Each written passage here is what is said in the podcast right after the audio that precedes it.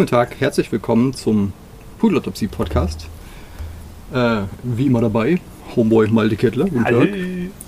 Und wir sind ähm, wieder in den, in den Wald geschlichen, weil wir dachten, es ist zu warm, um drin zu existieren. Und haben dann gemerkt, es ist auch zu warm, um draußen zu existieren. Weshalb unser Thema nicht Global Warming ist, sondern aus irgendeinem Grund Essen, hatte Malte die Idee.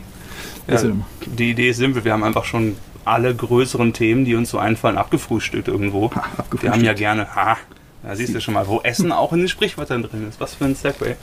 Und da kam ich dann auf die Idee, Essen als Thema zu nehmen, weil das auch eine Sache ist, die alles irgendwie beeinflusst und überall eine Rolle spielt, weil ähnlich wie mit Luft und Wasser ich gehört habe, dass das relativ relevant für so die grundlegende Existenz ist und eben auch etwas, wo unglaublich viel drinsteckt. Einerseits in dem, wie es unser Leben und vor allen Dingen unsere Umwelt prägt. Mhm. Gerade wenn man an Landwirtschaft denkt, da hatte ich jetzt letztens so ein Buch in der Hand oder habe ich immer noch in der Hand, wo es einfach darum geht, wie krass Landwirtschaft eigentlich unseren gesamten Planeten prägt und beeinflusst. Und dann auch in der Art, wie es kulturell relevant ist. Also, was ist das Erste, wenn man an andere Kulturen denkt, mhm. neben irgendwie Klamotten? Und der Sprache ist es das Essen, denke ich mal. Das ist die eine Sache, die man eben auch mitbringen kann in der einen oder anderen Form. Eine der, vielleicht sogar eine der ersten Arten der Globalisierung überhaupt mhm. war Essen. So Spaghetti als Kern des europäischen Gedankens. Ich weiß nicht, ob das jetzt so stimmt, aber für mich stimmt das auf jeden Fall. Ein voll guter Slogan. Genau. Zum auf Nudelpackungen drucken. Der Kern europäischen Selbstverständnisses. Spaghetti. Mit. Und das ist die Frage. Mit oder ohne Fleischbolognese? Das ist dann der erste Punkt, genau. Weil Essen auch so ein Ding ist, wo es wo man sich unglaublich gut drüber streiten kann. Ja. Wo jeder eine Meinung hat, weil Essen eben auch mit Identität verknüpft ist, eines unserer liebsten Themen irgendwo. Ja, ich glaube, ich würde sogar sagen, mit das Überthema aus allen Folgen ist mehr oder weniger Identität. Stimmt auch vor allen Dingen auch, dass wir in Zeiten sind, wo Essen was ist, über was man nachdenken kann weil es einfach so viel gibt, dass man sich auswählen kann. Also nicht im Sinne von, okay, ich esse, was da ist, weil einfach sonst nichts da ist. Mhm. Im Sinne von, es gibt nicht äh, Essen, sondern es gibt nur das Essen, wie. Ne? Das, das, was irgendwie die Familie zusammenkratzt. So aus, irgendwie aus irgendwelchen Feldern selber gezogen, jetzt hin zu, okay, in welchem Supermarkt oder Markt gehst du, äh, wie wird was gehandelt, ne? guckst du auf Bio, auf Fair Trade, auf vegan, auf vegetarisch, auf was, was auch immer es noch alles gibt. Ne? Und das ist halt so Zum interessant. Genau, und da gibt es so viele Sachen, irgendwie keine, keine Milch äh, und. Ähm, keine Erdnüsse, die dich umbringen können, tatsächlich. Genau. Wie anders gehst du durch die Welt, wenn du eine krasse Erdnussallergie hast? Das ist ein bisschen witzig, aber nicht aus der Perspektive des Menschen, der ich. Es gibt ja wirklich trainierte Hunde, die mit dir mitlaufen und die anschlagen, wenn irgendwo Erdnussspuren im Essen drin sind. Die Erdnüsse anbellen. Ja. Und natürlich klingt es absurd und witzig, wenn man es halt nicht hat, mhm. kann man aus der Distanz halt sagen, haha, Idiot. Aber ich, wenn du, das du bist so dumm, weil du eine Allergie hast. Jetzt. Ja, ja, okay. also allgemein, ne, wie, wie lebensbestimmt das dann sein muss. Und ähm, also deswegen, als du das Thema vorgeschlagen hast, dachte ich, oh, klingt jetzt auf Anhieb nicht unbedingt wie ein Pool-Autopsie-Thema, aber dann schon bei den ersten drei, vier Sätzen, die das so erläutern, merkt man, Alter, das ist wahnsinnig komplex, weil hm. du musst auch eine Stellung dazu beziehen, also, also, für dich selbst, weil du kommst ja nicht drum rum, sonst war's das mit deinem Leben. Hm. So lichtgespeist hält wahrscheinlich auch nicht allzu lange, so Prana.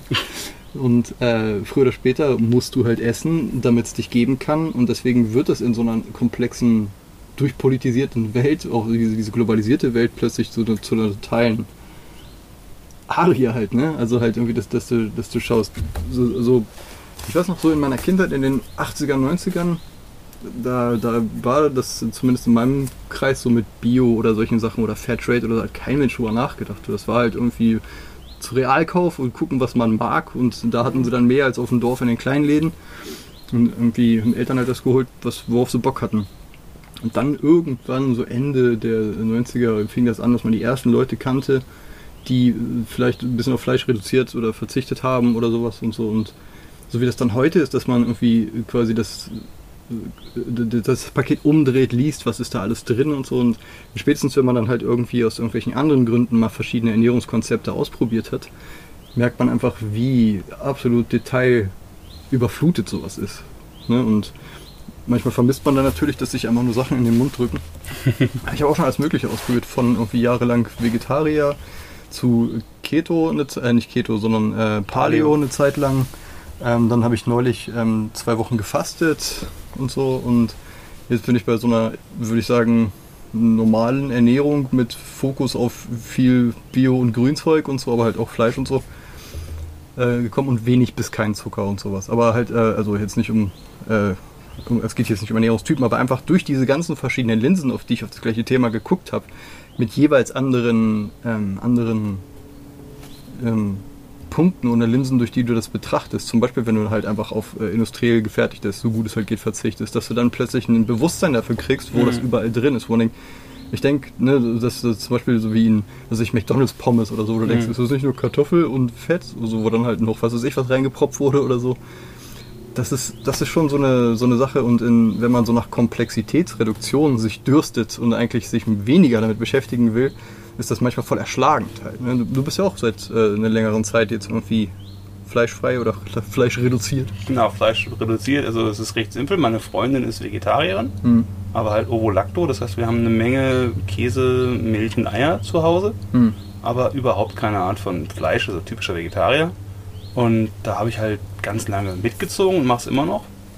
Und mache das auch gerne und vermisse auch nicht viel. Aber ich habe halt so diese ähm, wenn es mir angeboten wird, esse ich halt Fleisch. Also ich bin kein wirklicher Vegetarier, sondern ich glaube tatsächlich ist Flexitarier. Was ein, das ist interessant, weil ich, ich hasse diesen Begriff und der beschreibt mich gleichzeitig hervorragend. Hm, und warum ne? du den? Das ist das Interessante dabei. Weil irgendwie, es ist nicht Fisch, nicht Fleisch. Um auch bei einem essensbasierten Sprichwort zu bleiben, mhm. ist dieses, wo ich früher immer dachte, okay, du isst halt jetzt einmal die Woche irgendwo, also ich meine, das kann ja alles sein, Flexitarier.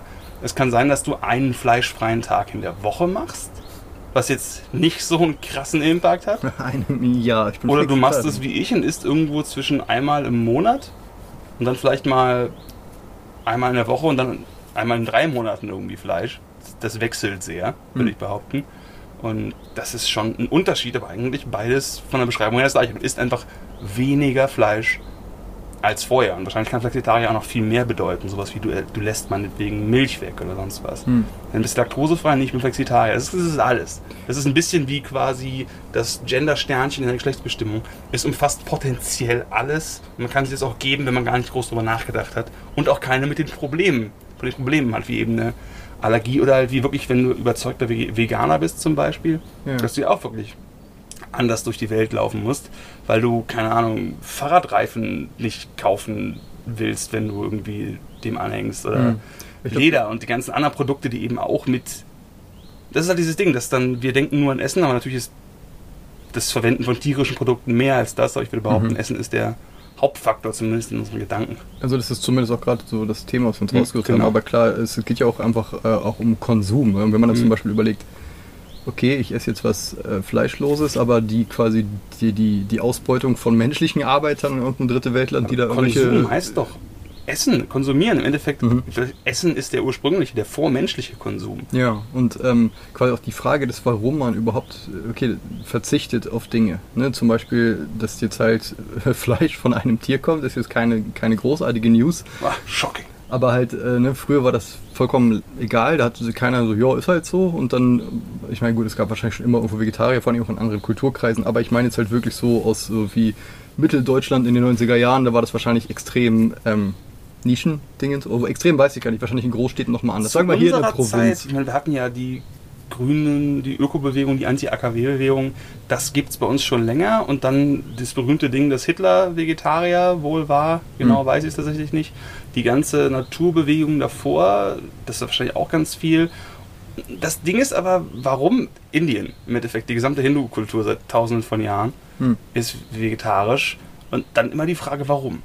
Was ist die Sache, die dich dazu treibt? Also ist es einfach, wenn du keine Laktose verträgst oder keine Erdnüsse, Wenn's oder kein Weizen, ist, ne, dann ne, okay. Vertrage ich nicht, will ich nicht, das ist halt sehr nachvollziehbar. Oder auch es schmeckt dir nicht. Das kann, funktioniert für mich genauso. Wenn jemand wirklich sagt, weil das ist ja auch Geschmack ist verschieden. Ich kann nicht verstehen, dass irgendjemand äh, Lapskaus nicht mag oder Grünkohl oder weißen Spargel mit richtig dicker Soße Hollandaise obendrauf.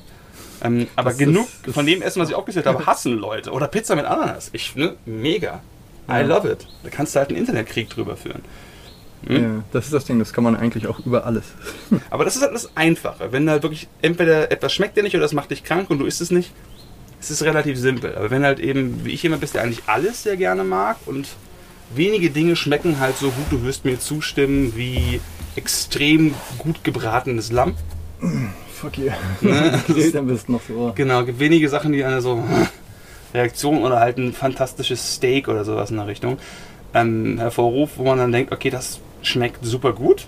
Das gibt mir also nicht nur Ernährung, sondern auch Lust tatsächlich. Hm, sagen wir Genuss. Lust ist so sexuell konnotiert. Es ist was bei Fleisch wahrscheinlich so wegen Fleischeslust und dieses, dieses sehr physische, was man da manchmal so, wenn man mhm. riecht, dass jemand grillt und man nicht dabei ist, möchte man halt sofort hin und Wikingermäßig das erobern.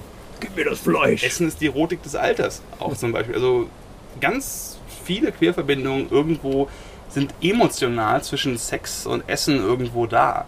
Weil halt eben auch, dass du dir Gegenstände in die relativ hocherogene Zone Mund reinsteckst. Hm. Wer weiß, möglicherweise ist es eher so, dass ich meine, Sex und Essen, würde ich behaupten, sind beide relativ relevant für das Leben von den meisten Kreaturen. Ja. Und weil das Gehirn ja gerne Energie spart, sind wahrscheinlich viele von den Schaltkreisen irgendwo gedoppelt. Also, ist wahrscheinlich gar nicht mal so weit voneinander weg.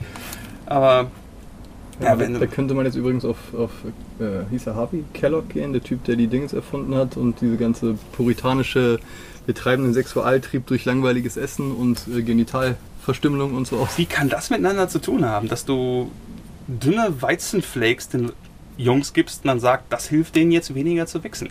Wo ist da der Zusammenhang? Hm. Ist es, weil es so langweilig ist? Ist es, weil das Frühstücksbrot zu aufreizend war? Weil sie im Toast das den Körper einer halbnackten Dirne gesehen haben. Ich glaube, die Idee war einfach, dass jeglicher Stimulus, sei es irgendwie äh, rhythmische Musik oder, oder äh, gut gewürztes, überhaupt gewürztes Essen, dass alles, was halt die Sinne aufregt, halt irgendwie erstmal General, äh, unter Generalverdacht steht, irgendwie in den Werteverfall und de, des sexuellen Molochs zu dienen.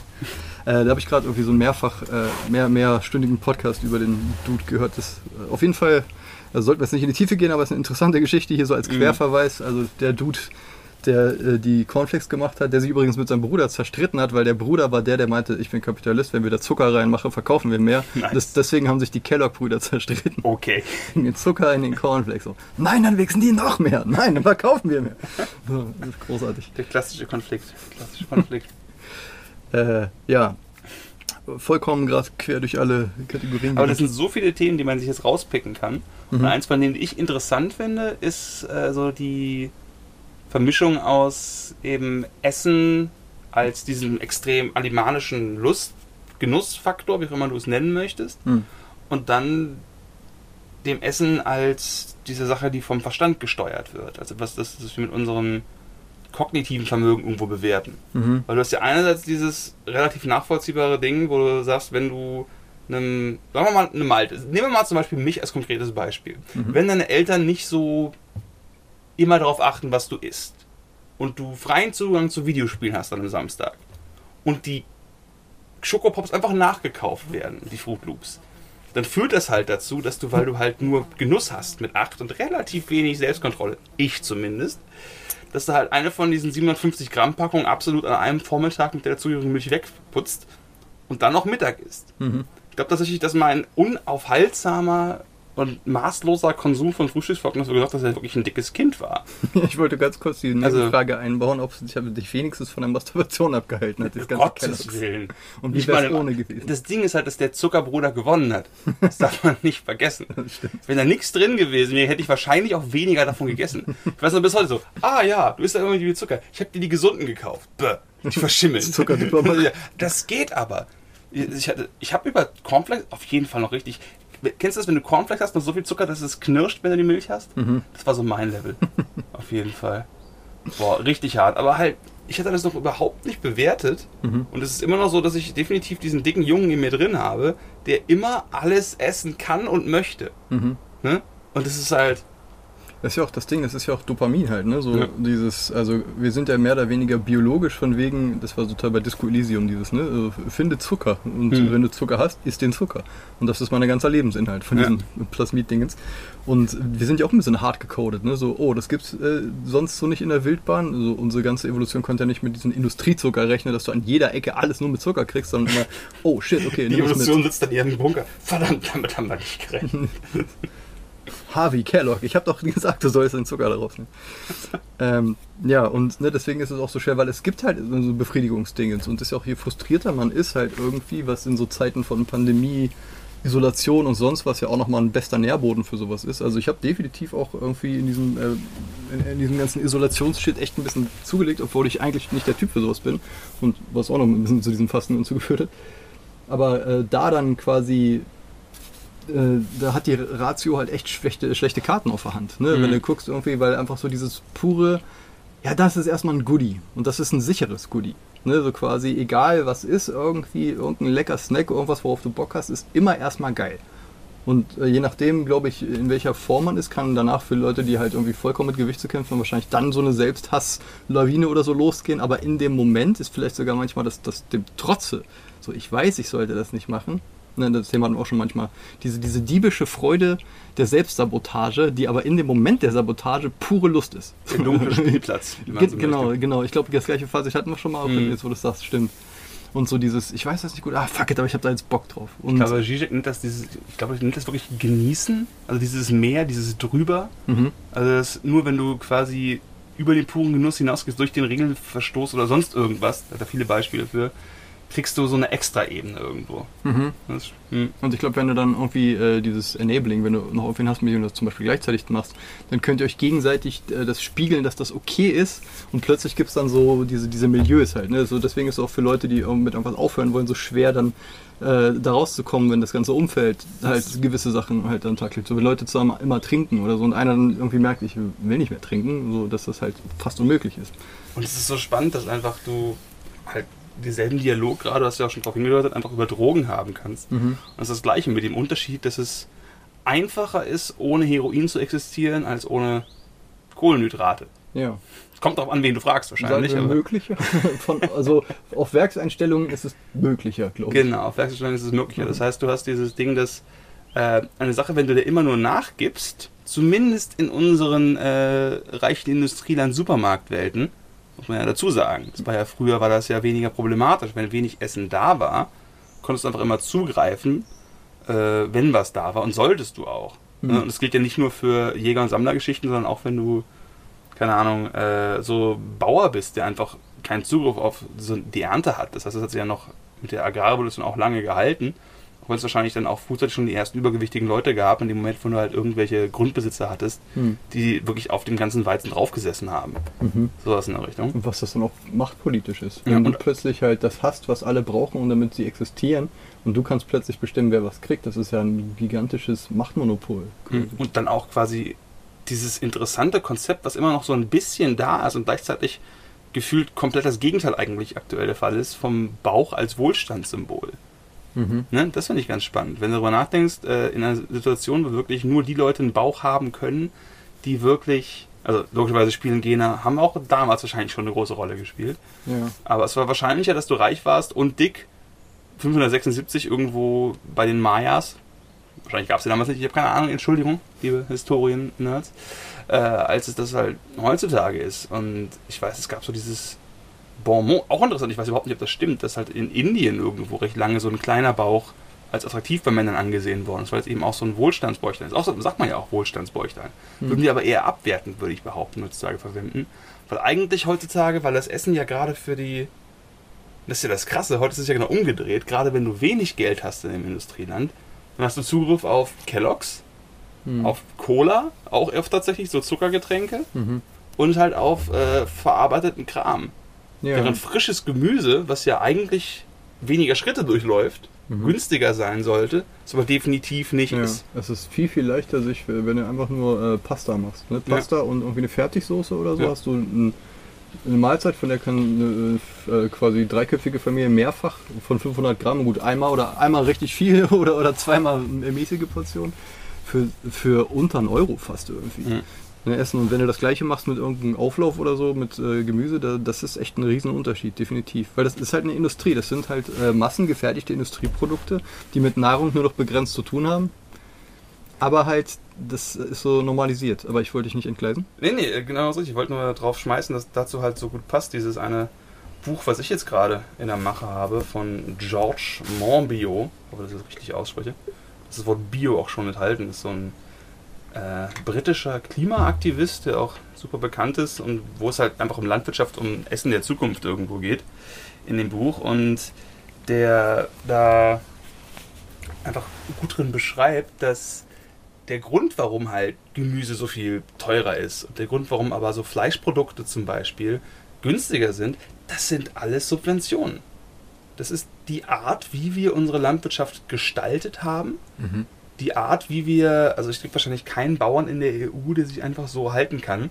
Zumindest irgendwie, wenn es um Schweinefleisch und Tierfleisch und irgendeine Art von Produkt geht, dass äh, die realen Kosten von den Dingern halt deutlich höher wären, mhm. wenn wir das nicht so unterstützen würden. Und es ist halt schon, ich meine, wie gesagt, ich persönlich finde Fleischkonsum weniger ist hauptsächlich für mich aus Klimagründen eine super Idee, bis zu dem Punkt, dass es eine lebensnotwendige Idee ist, je nachdem, wie man das halt quasi bewertet. Aber ich war nie der Tierwohlaktivist. Mhm. Warum weiß ich nicht. Das ist auch so. Es gibt Leute, die sehen, dass wir Schweine und Lämmer und Kühe töten, um die zu essen oder um deren Produkte irgendwo erhalten zu können. Und dann durch Empathie sagen, nee, das geht so nicht, ich kann das nicht nur konsumieren, sondern muss mich auch dagegen kämpfen. Ich spüre das wie die meisten auch gar nicht. Wahrscheinlich, weil ich denke, Leben ist Leben, kannst dich jetzt drüber streiten, aber ist so. Wahrscheinlich ist es. Ich weiß wirklich nicht, warum das so ist, dass ich dieses Tierschutzding nicht habe, hm. aber ich hab's nicht. Hm. Wie so viele andere Sachen, wenn ich konservativ wäre oder wenn ich, keine Ahnung, hardcore religiös wäre, könnte ich wahrscheinlich auch nicht genau sagen, warum es so ist. Hm. Aber auf jeden Fall ist es so, dass im Durchschnitt eine sehr fleischreiche Ernährung, würde ich behaupten, inzwischen relativ nachweislich gesundheitlich schlechter ist als eine sehr gemüsereiche Ernährung. Hm. Das heißt, wir fördern tatsächlich eine potenziell im Verhältnis schädlichere Diät durch wirklich massive staatliche Gelder. Ich glaube, der Großteil der gesamten EU-Gelder geht in die Agrarförderung. Und um eben halt eine Art von Essen zu fördern, die eigentlich nicht ideal ist. Und zwar gerade für die ärmere Bevölkerung. Mhm. Weil wenn du halt genug Geld hast, kannst du es dir aussuchen.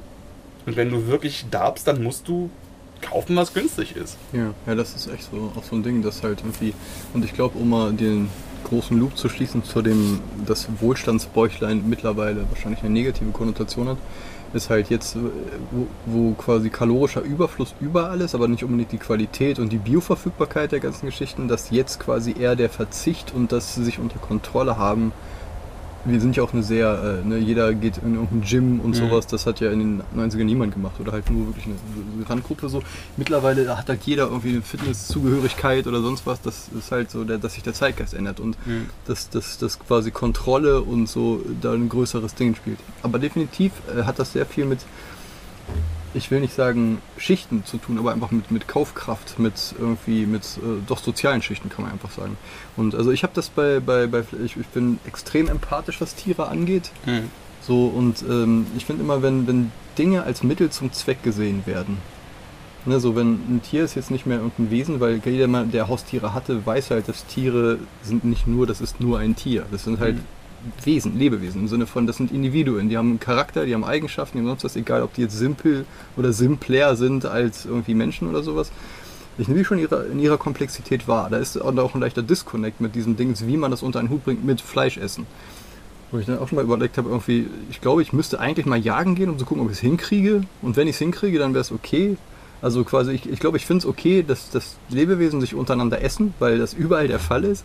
Ich finde nur, wenn das irgendwie so industriell so ist, dass die halt ihr ganzes kleines Kackleben in so einer kleinen Hütte hocken, in so zusammengefercht, dann hat das für mich irgendwie so, so, äh, so KZ-Charakter irgendwie, wo man denkt, das ist irgendwie, das ist irgendwie falsch. Und da versuche ich auch das dann halt nicht zu unterstützen wie auch immer, aber das ist ja auch wieder die Sache halt, ne? da, da, kommt die Kohle ins Spiel, dass du sagst, eigentlich, also ich würde am allerliebsten quasi mich selbst versorgen mit einem Garten und Fleisch und so ein Shit nur holen von irgendwie Viechern, die irgendwo auf der Weide stehen, wo ich, die, die ich sehe und wo, wo ich weiß, die hatten zumindest ein gutes Leben, bis es dann vorbei war. Aber das ist halt utopisch teuer irgendwie, ne? Das ist, das ist ja so das Ding und ne, halt irgendwie so ein was weiß ich, wie viel oft zusammengeschlagener äh, Burger Patty von, von Aldi, wo wahrscheinlich 60 verschiedene Tiere drin sind, wo auch kein Mensch weiß, was das mit unserem Biom macht. Genau wie Milch halt irgendwie, ne? Dass du sagst, wenn du früher zum Hof gegangen bist, hast du wahrscheinlich irgendwie von ein oder zwei Kühen die Milch dann gekriegt, gemischt und so ist das. Und wenn er jetzt halt irgendwie aus dem Supermarkt das holst, wer weiß, von wie vielen verschiedenen Tieren da alles aufeinander kommt. Wir sind quasi so, so, so ein Bukake Fantasy-Milchfest und kein Mensch weiß genau, was das mit uns überhaupt macht halt, ne? weil es halt einfach diese, diese große industrielle, industrielle Skala dahinter und die macht das, finde ich, so super gruselig. Mhm. Aber nicht nur bei Fleisch, also vor allem bei Fleisch, weil es halt irgendwie Lebewesen sind, aber auch äh, bei Pflanzen und bei allen möglichen Dingen. Wenn man, wenn man sieht, wenn sobald irgendwie Fließbänder ins Spiel kommen, mhm. wird es irgendwie creepy. Ne? Wo man einfach sieht, die, weiß ich nicht, keine Ahnung, es ist schwer, das irgendwie, vielleicht auch, weil das so weit weg ist von der nachvollziehbaren Welt, weil für sich kann man das immer so richtig schön rationalisieren, wenn du einfach nur ein kleines Paket hast, du gehst in einen mhm. Supermarkt, kaufst das, da ist irgendwie, sind sich freunde Menschen drauf gedruckt, ne, und du verstehst, was hinten drauf steht und das war's, aber wie das alles tatsächlich zustande gekommen ist, was passiert, äh, äh, passieren musste, damit du das machen kannst. Das war als, als hier Covid angefangen hat und die Versorgungsketten langsam so ein bisschen mau waren, wo man dann plötzlich gemerkt hat, also ich krieg gerade keinen Kaffee oder irgendwie schwerer. Es gab diese Speiseölkrise, die war es gar nicht so lange her. Mhm, genau. Und dass man sich dann erstmal manchmal ist dann das der Anlass, dass man sich überhaupt Gedanken dazu macht, wie es überhaupt dazu kommt, dass die Dinge, die im Endeffekt in meinem Körper landen, was was super Intimes ist, was die für einen riesen Weg hinter sich haben, wer daran alles beteiligt war, wer überall alles über den Tisch gezogen wurde. Hm. Halt irgendwie, ne, so der Typ, der die äh, Kaffeebohnen gepflückt hat, wird wahrscheinlich nicht besonders happy sein und dann quer über die Welt geschickt. Dieses typische Beispiel mit dem Joghurt, der, wo dann halt irgendwie ne, in irgendeinem Land werden irgendwelche Nüsse geholt, dann werden die quasi um die Welt geschickt, irgendwo anders geknackt, wieder hin und her geschickt. Und dieser komplette Wahnsinn, dass das irgendwie irgendwie möglich ist in dem System, wo man denkt, da geht so viel Energie bei drauf und ich habe jetzt ein bisschen gewaffelt, aber ich komme gerade zu diesem Punkt zurück, dass. Jetzt will ich eine Waffel essen. Ich auch. aber eine äh, gewaltfrei erzeugte Waffel. Ah. Ähm, Deutsches Waffelgesetz. Ähm, ich wollte sagen, genau, dass es nicht nur um Konsum und Verzicht geht, sondern auch um die Ethik dahinter. Ne? Dass man sich quasi äh, bewusst wird, dass du Akteur in einem System bist und wahrscheinlich nicht besonders viele Hebel hast, an denen du ziehen kannst, aber dass ja. dein Konsum halt einer dieser kleinen Hebel ist und dass eben nicht nur die Empathie beim Fleischverzicht oder das, äh, das, das biologische, eine Klimading, sondern auch vor allen Dingen, was ist richtig, was ist falsch dieser kantische Imperativ eigentlich wieder. Ne? Mhm. Kann ich das eigentlich äh, quasi ähm, rechtfertigen, das jetzt zu machen? Und das ist halt so, und ähm, mein gutes altes Lieblingsthema im Kapitalismus wird halt super viel Energie darauf verwendet, dir eine Stimme ins Ohr zu setzen, die sagt, ja komm, gönn dir, ist okay, komm, nimm. Mhm. Handy, dein Handy ist schon zwei Jahre alt, komm, hau weg. Hast du schon drei? Nee, komm weg, neu, ist gut, ist gut. Ja, aber das sind diese Konflikte. Ja, ist egal, komm, die machen das eh. Ich will gar nicht drüber nachdenken, was in meinen Gitarren passiert ist, die ich jetzt gerade ich, ich, baue mir gerade so ein neues, es ist Konsum allgemein, nicht Essen, aber auch da, ne? Mhm. Ich habe keine Ahnung, was da drin steckt. Keine Ahnung, wie viel Ressourcen, wie viel Transport, wie viel Kram, welches seltene Holz. In dem mhm. Fall nicht sind günstige Gitarren irgendwo, aber ne? Mhm. Auch das.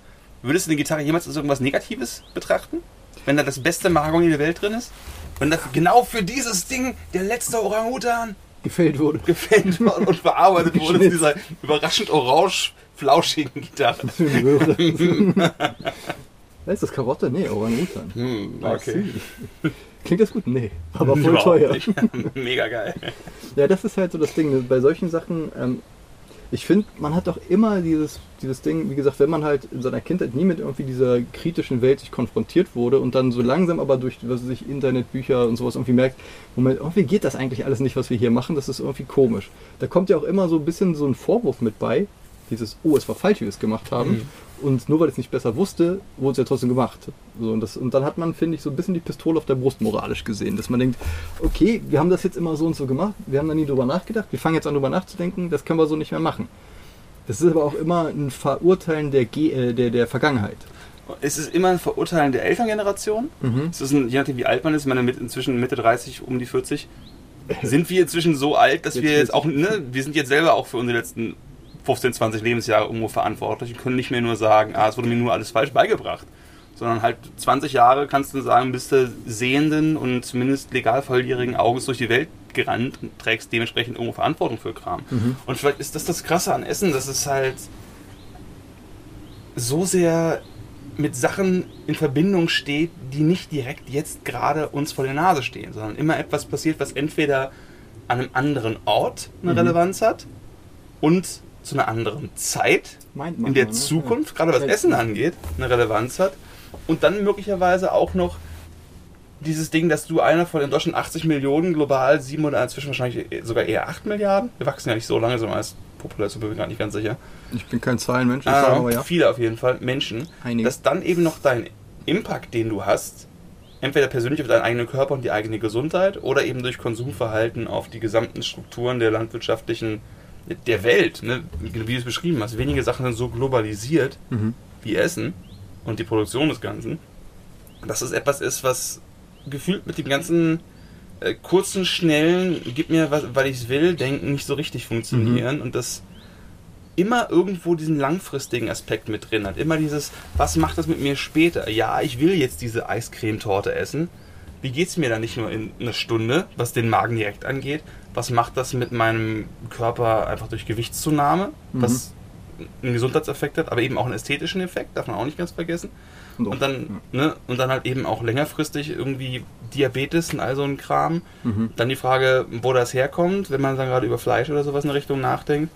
Ähm, oder halt eben andere schädliche Produkte, zum Beispiel, das ist ja das Frustrierende, dass ich gerade auch mehr über Veganismus nachdenke, weil ich halt irgendwie, oh ja, ich bin Vegetarier, das ist gut, das ist besser als viel Fleisch zu essen. Mhm. Aber halt, wenn es irgendwie um den Klima-Impact geht und ich mir halt die Butter reinpfeife, dann ist es, das ist komplett Window Dressing, sowohl was das Tierwohl angeht, weil natürlich Tiere dafür gehalten und leiden und gefüttert werden müssen und die Energie und teilweise sogar noch mehr, weil halt Butter auch mega, also es ist, es ist sinnvoller, wesentlich sinnvoller, Eier und Hühner zu essen, als Butter und Milch in der Beziehung. Bei Milch bin ich mir nicht ganz sicher, aber zumindest Butter ist Banane, hm. was einfach die Energiebilanz des Ganzen angeht.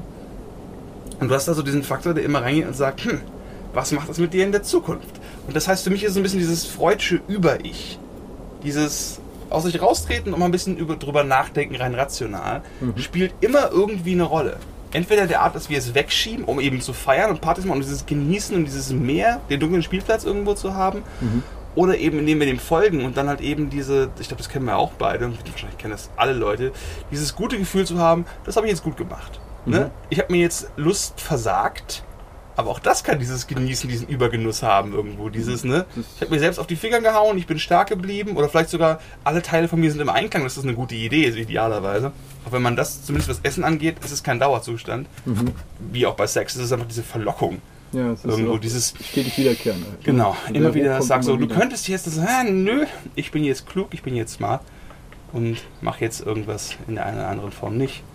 Und das ist diese Sache, die Essen einfach immer also ein bisschen, deswegen, um nur auf dieses Sex-Ding zu kommen, man sagt ja gerne, es geht bei Sex nie um Sex, sondern es geht bei Sex immer irgendwie um Macht. Das ist zwar nur ein Bonbon und ein bisschen doof, ein bisschen simpel, aber bei Essen ist es auch so. Es geht bei Essen nie nur um Essen, sondern mhm. es geht, jedes Essen ist irgendwie ein Ringen von mehreren mhm. internen Stimmen, die gucken, wer gerade gewinnt sagen, keine Sache ist nur die eine Sache, sondern das ist immer das was super komplexes. Ne? Irgendwie selbst fucking Briefmarken sammeln steht für noch so viel mehr eigentlich. Mhm.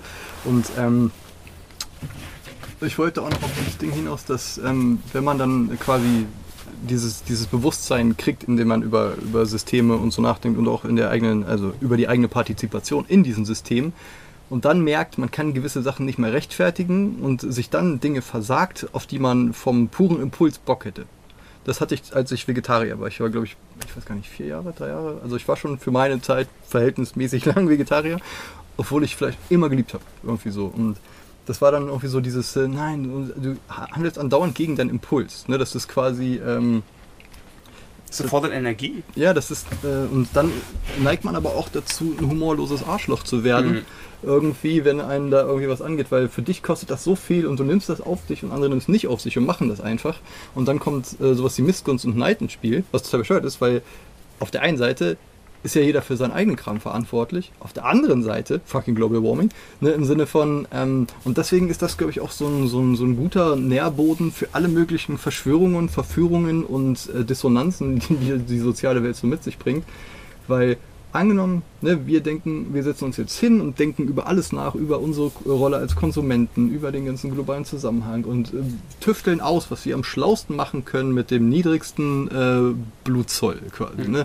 Und fühlen uns so komplett äh, gebildet und äh, quasi der Indianer im Wald, dieses Bild, wo die ganzen Tiere kommen. Mhm. Weißt du, so, wir sind so voll im Einklang, so Captain Planet mäßig und finden uns dann richtig, richtig toll Und dann kommen irgendwie so, und dann gehen wir irgendwo lang und du siehst so Mallorca-Arschlöcher mit irgendwie, die ihre, ihre Laila-Schlager hören, irgendwie äh, Aldi-Grillfleisch in sich reinhauen, mit SUVs rum und sonst was.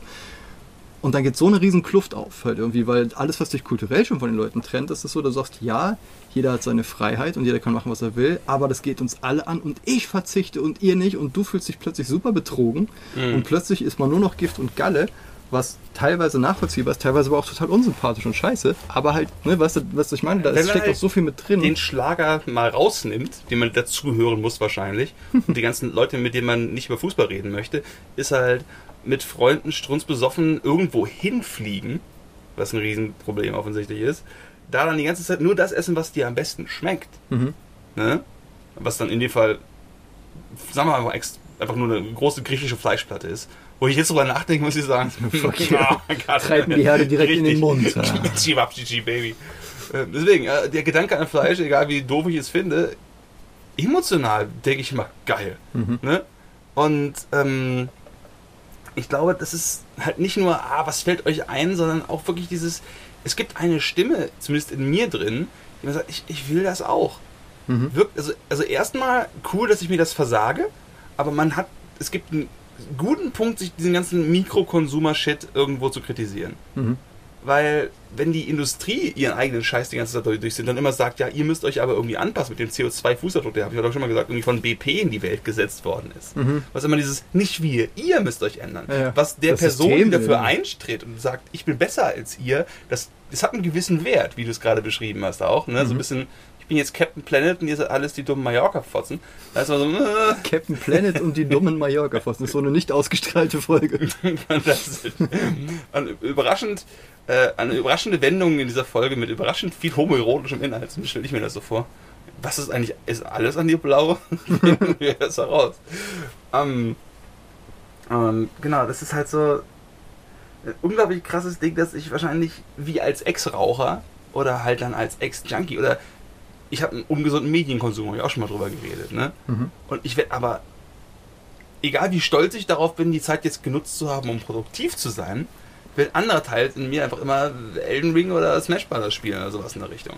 Obwohl er gar nicht so viel Spaß immer unbedingt daran hat, aber das ist, was ich ne, sehr Einfacher. genieße. Ne? Das ist, finde ich, auch sehr einfach zu legitimieren, wenn du das auf Level hältst. Ist bei Fleischkonsum irgendwie schwieriger. Und bei Fliegen. Dieses, ich, ich möchte eigentlich die Welt sehen, aber ich möchte mich nicht in den Flieger setzen. Das ist allgemeiner Konsum. Ne? Mhm. Aber es ist trotzdem dieses selbe Gefühl von anderen betrogen werden. Und ich glaube, dass dieses Gefühl ist so, im Endeffekt ist das tatsächlich ökonomische Theorie. Mhm. Es ist dieses Trittbrettfahrer-Ding. Wenn alle sich an die Regeln halten und einer betrügt, das nicht bemerkt wird oder nicht groß bestraft wird, hat der einen riesengroßen Vorteil. das haben wir, glaube ich, auch schon ein paar Mal Und gehabt. das wissen wir alle als Menschen. Tatsächlich, glaube ich, intuitiv wissen wir das als Kinder irgendwo ganz Ja. viel. Und ganz viel von den sozialen Mechanismen, ich, ich weiß nicht, intuitiv vielleicht das falsche Wort. Also nochmal ist auf jeden Fall sehr, ne, sehr dominant bei uns irgendwo, dass dieses, nee, wenn der da nicht auch.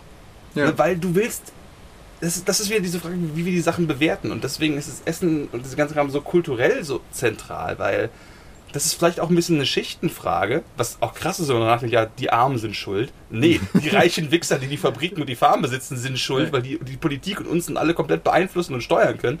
Aber es ist trotzdem krass, dass das da irgendwo reingeht. Auf Du isst das Fall. falsch, du fliegst nach Malle, Peter, und du hörst auch noch Laila? Ne, direkt vergasen. Was willst du sonst machen? Ne? Genau, und das, Ah. das meine ich, das ist so einfach, äh, gerade weil, wenn, du- wenn du in dir selbst die Verbitterung der semi -selbst, des semi-selbstgewählten Verzichtes hast. Du weißt, Mhm. ja, zähneknirschend machst du irgendwas nicht, weil du weißt, äh, weil quasi irgendein Wert in dir gerade so die Oberhand hat. Mhm. Gerade so. Ne? Quasi an einem schlechten Tag haust du dir irgendwie 30 Big Macs rein, irgendwie gehst du im Puff, kommst nach Hause und dann geht's wieder los und denkst, ah, okay. So. Und dann geht's wieder los. okay. Im Sinne von, jetzt bin ich wieder keusch und faste und bla, was weiß ich. Vor allem, du gehst zu einer Prostituierten und hast vorher 30 Big Macs gegessen. Ich hätte Dieser nachher, aber nicht. vorher. Oh Gottes Willen. Schatzi, wie immer. Vielleicht gehört das aber auch zum Lustgewinn im Zizekschen Sinne. Das heißt, die Big Mac Fontäne. Die Big Mac Fontäne, ja. Das Ähm. sind unangenehme Bilder. Genau, das, das, das quasi Suhlen in der eigenen Sauigkeit, dass das quasi wieder so eine Art äh, redemptive. Dabei ist es die Grundlage der gesamten deutschen pornografischen Industrie. Also. Oh, ist scheiße gern. mm. Genau. Ja, das bei South Park. Swallow it kund with pleasure. Genau, auf jeden Fall, Ich wollte gerade noch was hinaus. Stimmt, du warst da. Ähm, genau, das, äh, wenn du halt in diesen, das ist ja so ein Spannungsfeld, in dem du bist, dass du quasi halt, wenn du gerade so, das ist so wie so ein, wie so ein Bergsteiger, der so an zwei Fingern hängt. Gerade so geht's noch. Ne, und du merkst halt, du brauchst alles an deinem gut gemeinten, zähneknirschenden Willen, es endlich fucking richtig zu machen, auf und hängst an diesem Dingens und halt irgendwer poltert dann einfach lang und verschwendet nicht mal einen Gedanken an dem, was dich vollkommen dominiert. Und teilweise lacht sogar über dich. Oder, Genau. es, oder es fühlt sich so an, sagen wir es mal so. Es ist halt immer leicht, äh, das ist ja dieses typische Ding vom Bleeding Heart halt, ne? So dieses irgendwie, es ist leicht, äh, auch hier, wenn, wenn so Ökoaktivisten, Mhm. also ich zum Beispiel, ich bin viel auf, auf solche so 9gag, so ein Kram, halt, so Meme-Seiten, so Normie-Meme-Zeugs irgendwie. Immer interessant für den Zeitgeist und den Puls, zu wissen, was so in den Köpfen vorgeht und weil welche St- Strömungen so kommen. Und da ist zum Beispiel ähm, dieses typische Ding, Klimaaktivist macht irgendwas Kopfloses und wird dann ausgelacht. Ja, wir kleben uns jetzt an die Autobahn und ah, es tut weh, wenn mich die Bullen wegreißen. So, natürlich ist das eine August in dem Moment und das ist lächerlich in dem Sinne, aber das klammert alles andere immer aus. Das ist halt total der Strohmann dieses Jahr, aber trotzdem ist das, wofür das eigentlich gemacht ist, total wichtig, dass da ein gewisser Ding ist. So, äh, und ähm, also oft fehlgeleitet, aber das, sobald man halt eine Karikatur hat, fällt es so viel leichter, wichtige Inhalte mit der Karikatur vom Tisch zu wischen. Ne, deswegen ist der Humor, hat ja auch so eine Sprengkraft irgendwie. Das ist immer, es ist, jetzt irgendwie der. Es, gibt halt Beispiele von Leuten, die sich halt total auf ihren, ähm, egal was für ein Thema du nimmst, auf ihren moralischen einen runterholen, sage ich jetzt mal. Ne? Mhm, Das, kann jetzt der Ökotyp sein, der alles besser weiß und der quasi dieses berühmten Gag mit nichts ist, was einen Schatten wirft, irgendwo, ach, es ist zu viel.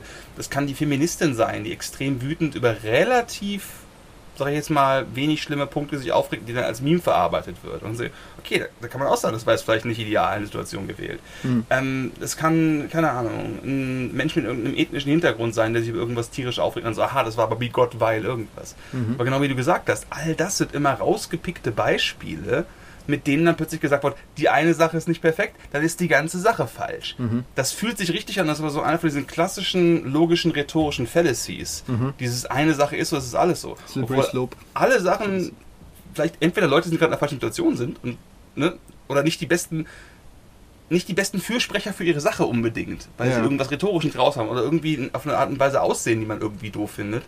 Und das hat aber halt nichts mit der fucking Sache zu tun. Und das ist halt so, es geht mir auch so, dass ich mega doof finde, wenn irgendjemand sich hinstellt und sagt, und das ist halt dieses Ding, das gerade bei Veganern, glaube ich, kennen wir das alle. Ja, ich esse halt nur, was ich esse und das esse ich halt nicht und ich verstehe nicht, warum sie sich dadurch angegriffen fühlen. Hm. Wie gesagt, ich bin komplett auf der Veganer-Seite, hundertprozentig und gleichzeitig spüre ich dieses Ding von, nee, komm. Du machst Leuten durch dein Verhalten Sachen madig, wenn du nicht mitmachst. Das ist das Gegenteil von Gruppenzwang. Das sorgt ja auch für was. Im gewissen Sinne ist die eine Person, die sagt, ich esse das nicht, übt unbewusst, egal, und du kannst dem nicht entkommen sozial, übt auch Gruppenzwang aus. Auf jeden Fall. Halt, du isst das nicht, aber ich esse das. Mache ich was falsch? Und das schmeißt die ganzen Angstbarragen im Scham und ähm, Sorge und Ausstoß und was auch immer. Und dann ist halt die Gegenreaktion eine ganz Trotz typische. und Verhärtung. Trotz und Verhärtung. Und das Frustrierende ist, dass du zwangsweise trotzdem Verhärtung hervorrufen musst. Mhm. Gerade wenn es um sowas Wichtiges geht, wie halt wirklich potenziell essentiell Wichtiges wie Fleischkonsum, Verzicht auf breiter Ebene, Oder halt einfach generell, wenn der Konsens ist, einen bewohnbaren Planeten zu erhalten, wäre eine gute Sache. Ne? ist es vielleicht wert, darüber nachzudenken, über, überhaupt über Dinge. Aber das ist halt dieses Ding. Ähm, und das, ähm, als, als du das vorhin mit der Gitarre erwähnt hast, irgendwie, da hatte ich so diesen, diesen Moment, dass du denkst, es gibt dann Dinge, die man für sich, also quasi, ich finde, also ist vielleicht sehr subjektiv, aber ich empfinde die Welt als extrem anstrengend und sehr kontaminiert durch viele, viele Sachen, dass ich immer das Gefühl habe, oh, das ist auch noch, oh, das ist auch noch, das ist nervig, da brennt alles, das System, so, Jesus, wie soll es jemals was werden? Und dann gibt es so ganz, ganz kleine Refugien, die für mich quasi so, so wie so ein Kirchenraum sind, so dieses, ah, Musik machen, ah, mein. Und, ne, oder irgendwie sowas, wo man denkt, okay, hier ist wirklich eine Welt, da, da habe ich so, eine, so, eine, so ein Wirkungsgefühl, ich äh, empfinde, hier kann was für mich Sinnvolles entstehen. Ich bin so voll dabei, also endlich mal was, womit ich mich mit Leib und Seele verschreiben kann. Und dann kommt sowas wie, ne, wie werden eigentlich Gitarren gebaut? Von wem? Wo man denkt, ich weiß gar nicht, wie man darüber Gedanken machen will. Da kommt die Verhärtung, weil du, du merkst halt so quasi die Welt, die dir immer weiter auf die Pelle rückt. Ne? So, du hast so deine, deine kleine heilige Kammer. So, und natürlich ist auch in dieser kleinen heiligen Kammer alles voller Blut irgendwie und Kindertränen halt, ne? Und wenn es nur eine App ist, die du runtergeladen hast, auf dein komisches irgendwie Bluthandy oder so. Und ähm, das ist so, es geht einfach kein Weg dran vorbei. Und auch das dann zu sehen, dass man sagt, okay, kann ich das, ne, wenn man jetzt zum Beispiel sagt, hier was er vorhin äh, meinte mit, ah ja, den ganzen Tag zocken und sich Medien reinziehen oder so, das ist eigentlich relativ leicht zu rechtfertigen. Ja, bis man anfängt über Energie nachzudenken, über Klima, über Chips, ne, über äh, quasi begrenzte Ressourcen, wer produziert die, was wird aus dem Boden wie viel geholt. mehr Strom ein Desktop-PC zum Beispiel als ein Laptop verwendet. Mhm. So viel mehr, das ist gruselig. So richtig mit schlechtem Gewissen kannst du dann da zocken. Ja, und hart. mein innerer Nerd möchte auf jeden Fall eine Grafikkarte haben, um genügend Frames zu haben. Ich muss jetzt nicht den allerletzten Shit haben, aber ich habe schon Bock irgendwie, wenn man sagt, als Kind war man irgendwie immer so blauäugig groß und also mit großen, geweiteten, blauäugig gibt glaube ich im Deutschen nicht. Oder was ich meine? Halt so dieses, blauäugig doch gibt's. Dieses Wow, ne, so. Was, ist, ich, so blau, ich glaube, blauäugig ist doch ein originär deutsches Sprichwort. Ich glaube. Blue-eyed ja. ist glaube ich nicht. Ich glaube, ich meine, ich habe gerade mit Wide-eyed und Bushy-tailed verwechselt, mhm. aber auf jeden Fall, dass man halt voller äh, kindlichem Staunen irgendwie die ersten, also ich habe halt von Anfang an die ganze Computerentwicklung mitgekriegt, von, von Klötzchen-Grafik zu halt, was heute möglich ist. Und das war halt immer so ein Ding, wie boah, was in zehn Jahren oder was in fünf Jahren möglich ist. Ne? Und dann hat du irgendwie Screenshots gesehen von irgendwelchen neuen Spielen. Und das war immer so ein Sehnsuchtsmoment. Dieses, ja. wenn in der Zukunft das dann endlich geht, was das, das wird so geil. Und das hat nie wirklich aufgehört. Und das ist halt, halt in direkter Konkurrenz mit dem, ja, aber ne, zum Beispiel, das muss man sich leisten können, dann äh, kann ich das noch so unbeschwert geil finden, wenn ich weiß, dass, dass quasi andauernd neuer Shit rausgehauen wird, der alte einfach irgendwie weggehauen und wie sind die ganzen Machtpolitiken dahinter und so. Das heißt, das ist natürlich auch diese, diese klassische Verlust der Unschuld des Kindlichen, wenn du halt einfach in Systeme guckst und jemand bist, der dazu neigt, sich da zu informieren und nicht einfach die Scheuklappen aufzusetzen, bewusst oder unbewusst. Ähm, aber das versauert einem auch vieles. Ne? Du wirst definitiv einfach unzufriedener und mürrischer und gereizter und definitiv äh, voller, wie sagt man, Ressentiment, weil halt einfach nichts unbefleckt ist hast du auch dieses bisschen Gefühl, das ist Quatsch, weil natürlich hätten die Leute in den frühen 90er, späten 80er Jahren auch nicht den ganzen Shit versauen sollen, wie sie es gemacht haben. Aber diese Sehnsucht nach einer Zeit unschuldigen Konsums, ich ja, spüre das richtig. So, Fall, ich hätte ein Auto, wenn ich jetzt aktuell so verdienen würde, wie ich jetzt verdienen würde, ne? ich würde, wenn ich fliegen würde, würde ich, äh, wenn ich reisen würde, würde ich einfach rumfliegen, ohne groß drüber nachzudenken. Hm. Ne? Das ist so ein Faktor, wo, das ist krass. Man sehnt sich nach einer Zeit, in der alles genauso schlimm war oder von den Ausstößen, die vielleicht teilweise, je nach individuellem Ding, denkt man mal an Autos zum Beispiel, schlimmer als heute. Und trotzdem sehne ich mich dahin zurück, einfach nur weil ich es nicht gewusst hätte. Das ist, das ist so, das ist so dumm. Das macht logisch, macht das überhaupt keinen Sinn. Aber emotional, emotional total. sind wir alle, glaube ich, komplett Das ist der Garten Eden halt irgendwie, ne? Ja. Dieses irgendwie, das, ah, Jesus, das ist wirklich der, das ist, wirklich das der, ist der, der, der, Frucht vom Baum der Erkenntnis zwischen Gut und Böse. Das ist fucking Eden halt. Und das ist somit auch die Kindheit halt, ne? So, wenn du irgendwie Ne, du machst ja nicht über irgendwelche Machtdynamiken mhm. oder diese ganze identitätspolitische Geschichte mit der, der als Repräsentant von der und der Gesellschaftsschicht macht jetzt das und das und das wird vielleicht auch, also allgemein kritische Theorie, man kann sich halt im Charakter so darin verlieren, dass, dass du halt einfach nicht mehr kompatibel bist mit am Leben sein. Aber da ist halt so viel dran und wenn du das einmal quasi so ein bisschen drin hast, kommst du da auch nicht mehr raus. Ne, das mhm. ist dann ein bewusstes sich zurücknehmen und deswegen, nicht deswegen, aber ich glaube, das ist einer der Gründe, warum so viele Leute halt entweder eine Flucht in irgendein Hobby oder Konsum oder irgendwas haben. Irgendeine Welt, die vollkommen egal ist eigentlich, ne, so was, das ist Craftbeer, Videospiele, mhm. Musik machen, Kunst, sonst was. Ich meine, Grillen. Der ultimative deutsche Eskapismus. genau. Und halt, dass du plötzlich sagst, okay, ich ziehe meine Landkarte, rolle ich an den Ecken so lang ein, bis ich dieses kleine Quadrat habe und ich sagt dann einfach alles, was hier hinter ist, hier may be Dragons. Ne? Mhm. Im Sinne von, ja, ist bestimmt schlimm, aber, aber es gibt jetzt einen geilen neuen Grill irgendwie und hier, die haben was Neues, bla bla bla. Und dass man sich dann so Flucht. Leider geil. Schrecklicher Satz, der aber wirklich viel ausdrückt. Ist es, weil irgendwie, und das ist so das Ding, dass dieser Rückschluss ist auch nicht nur was Tragisches, auch wenn es vor allem was Tragisches ist, es ist äh, auch total nachvollziehbar.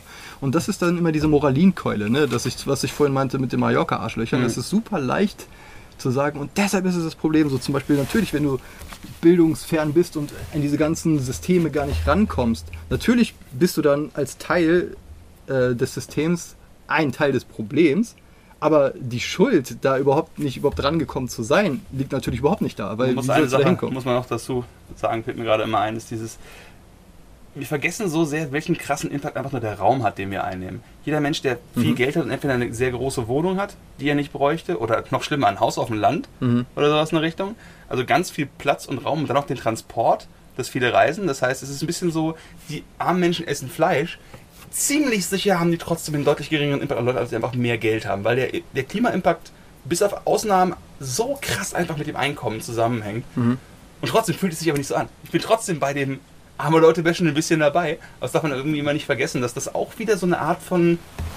Das ist halt auch wieder untergeschoben. Schrägziehen ist, Nee, ne? klar, ich. äh, Ich, ich meine, ich, ich meine, ne? Allgemein von der Debatte. Genau, ich, dieses, ich wollte sagen, das, das war jetzt natürlich nicht das Ende der Debatte im Sinne von, aber äh, das, es geht halt darum, äh, das ganze Ding ist zu sehen. Natürlich ist es halt erstmal dieses, äh, wer die Leute, die die Infrastruktur und das Systemische aufrechterhalten und so, also das ist natürlich das Problem halt irgendwie, ne? dass das halt irgendwie äh, was weiß ich, durch äh, Propaganda, durch, durch Shareholder, durch, der ganze Kapitalismus steht, dieses ständige Extrahieren um jeden Preis und der Mensch und jedes Art, von- jede Art von Leben ist Mittel zum Zweck. Das ist eine verrohte Seele, die, Mhm.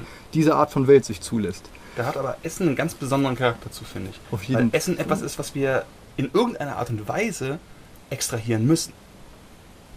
Ja, man kann nicht nicht konsumieren, weil dann gibt's dich nicht mehr. Leben kostet Leben. Ne? Also du kannst halt wirklich eine radikal antikapitalistische und auch antitechnologische sogar Linie fahren. Was sinnvoll wäre in manchen Bereichen auf jeden Fall. In anderen Technologie ist mega. Hm. Darf nicht vergessen, wie viel Energie in Technologie auch uns hilft zu sparen in vielen Bereichen. Mhm. Aber das macht halt Essen so krass, weil Essensanbau und die Flächen, die es benötigt, wie gesagt, machen unendlich viel falsch. Aber es ist so einfach ein, ein Faktor des Lebens, der auch völlig okay ist. Weil wir als Mensch sind wir genauso Tier wie jedes andere Tier auch und haben es dann genauso verdient zu essen wie die, beziehungsweise hätten wir es auch verdient gegessen zu werden. Den Faktor lasse ich einfach mal dankenswerter aus der ganzen Diskussion raus. Mhm. Aber das ist halt auch dieses Ding, dass dieses nur in die Zukunft schauen, nur an die Umwelt denken, ist halt, wir sind so erfolgreich darin, uns alles gut zu gestalten, dass dieser Aspekt, wir machen damit das System kaputt, das globale System. Und wie gesagt, von dem, was ich so lese, möglicherweise ist tatsächlich klar, allgemein fossile Brennstoffe sind vielleicht der singulär schlimmste Faktor, aber auf den Planeten bezogen, wenn du an Flächen denkst, an Böden kaputt machen, an Biodiversitätsverlust, das ist Landwirtschaft.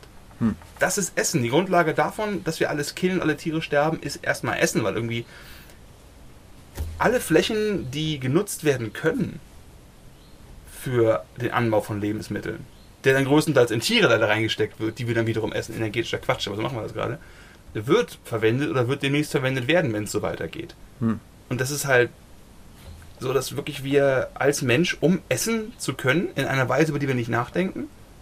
Und wie gesagt, würdest du das von einem anderen Tier erwarten, dass es darüber nachdenkt, dass es gerne was isst? Das ist ja dieses Ding, ne? gerade weil wir so zwischen den Tieren und den Göttern irgendwie so uns eingeklemmt haben. Das ist halt ein ganz schrecklicher Gedanke, den ich letztens, das hast wahrscheinlich habe ich ihn auch irgendwo geklaut, wie alle Gedanken, die man so hat. Weil Kreativität, äh, irgendwo hast du immer die. Schwimmung, auf der man aufgesprungen ist. Ist dieses, die Art, wie wir halt essen, ist so viel und wir können uns, es ist so schwer uns aufzuhalten, wegen den ganzen kulturellen Faktoren, den emotionalen Faktoren. Dieses Ding von, kannst du wirklich als Mensch emotional deine eigene Kindheit hinter dir lassen, wenn dazu halt Grillen dazugehört? Mhm. Das ist so, ne? Es ist da irgendwo im Herzen, dieses Ding, du warst ein Kind und hast mit der Familie, mit den Freunden gegrillt. Mhm. Das kriegen wir auch wahrscheinlich nicht wieder raus aus dem System auf die eine oder andere Art und Weise. Core Memory. Ne? Wirklich, das ist potenziell eine emotionale Kernerinnerung, die wir nicht rauskommen. Das ist eine Frage, ob es einfach Hm. dann vielleicht weniger Leute geben sollte. Und aber das ist dann wieder, wer entscheidet, wen es geben darf und wen nicht. Und so. All das das und ist halt vollkommener Wahnsinn. Genau dieser Gedanke halt, wenn du denkst, dass irgendwie alle Kreaturen vom kleinsten mikroskopischen Bakterium, was irgendwo an der Wurzel dran sitzt, bis über äh, Insekten, Milben, Vögel, Tiere, Fische und sonst irgendwas, dass alle Ökosysteme sich irgendwie einigermaßen halten können im stabilen System. Ne? Mhm. Natürlich passiert da auch Mist. Es ist ja nicht so, dass alles irgendwie im Wandel, aber es ist halt doch krass, wie gut es eigentlich funktioniert ohne den Menschen. Und dass wenn der Mensch ein Teil dieses Systems ist, der aber irgendwie nicht in der Lage ist, aufzuhören, dieses System zu essen, sage ich jetzt mal im Wortsinne, aber auch im metaphorischen Sinne, dann beschreibt das relativ gut Krebs. Ja. Das ist sehr frustrierend. Das ist, kommt aus dem System raus, will eigentlich nur autonom für sich das Beste, nämlich wachsen, dass es ihm gut geht, bis zu dem Punkt, dass es deswegen dann stirbt, weil das System, mhm. in dem es lebt, auch aufhört zu existieren, wie diese ganzen Osterinsel-Menschen, die mhm. einfach dann da alles ruiniert haben, weil es dann irgendwann flupp gemacht hat und halt, wie gesagt, in gewisser Weise das Essen da und die Produktion des Ganzen möglicherweise der Hauptfaktor, der uns vor diesem systemischen, der Körper, von dem wir uns ernähren, sprich die Welt bricht irgendwie zusammen, in weiten Teilen. Problem ist aber auch, wenn man dann anfängt, oh. seine eigene Spezies als Krebs zu konzeptualisieren, dass das halt auch wieder ganz, ganz schlechte. Hitler, ich höre die Trapsen. Ja, erstmal erst das. Also wenn man halt andere spezielle Gruppen, so nicht wir, aber die, Na, die. dann ist es natürlich... Die armen Mallorca-Leiler. genau. ja, ich bin noch nicht ganz von Bord. Ich bin ja. nicht an Bord, aber ich bin nicht von Bord. Ich mag, wohin es geht. so, let's see where it gets. Ja. Ähm, aber vor allem auch, wenn man sich selbst, ne, so quasi, dass, dass dieser Defeatism, ich weiß nicht, ob es eine gute deutsche Übersetzung für gibt. So diese, diese, dieser geringe Selbstwert, dieses Selbsterniedrigende, dieses, ach, wir sind Krebs, wir sind zu mhm. und für die Welt.